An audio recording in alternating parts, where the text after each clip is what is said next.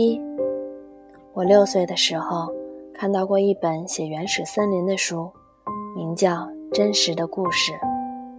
书中有一幅精彩的插图，上面画着一条蟒蛇正在吞吃一只猛兽。书中是这样写的：这些蟒蛇不加咀嚼，就把它们捕获的食物整个吞到肚里，之后就不再能动弹了。它们睡上六个月来消化吞下的食物。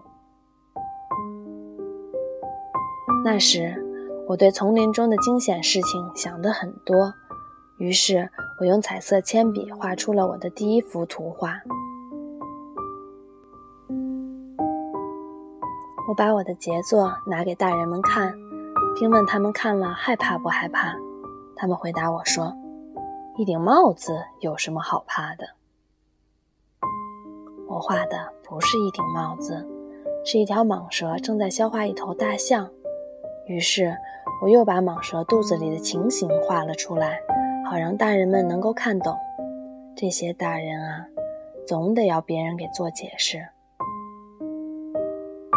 大人们劝我，还是把这些剖开的或者完整的蟒蛇画丢到一边去吧，多关心点地理、历史、算术和语法为好。就这样，在我六岁那年，我只好放弃了美好的画家生涯。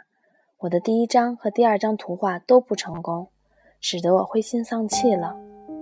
大人们自己总是什么也弄不明白，还得要孩子们给他们翻来覆去的做解释，真叫烦死人。后来，我不得不选择另一种职业，学会了驾驶飞机。我几乎飞遍了整个世界。的确，地理知识可真帮了我的大忙。我一眼就能把中国和美国的亚利桑那州分辨出来。要是夜里迷航的话，地理知识是非常有用的。就这样，在我的生活经历中，我跟许多正经的人有过频繁的接触。我在大人们的圈子里生活了很长时间，仔细地观察过他们，但这并没有怎么改变我对他们的看法。每当我遇到一个头脑稍微清醒的大人，我就拿出我一直保存着的第一张画试他一试。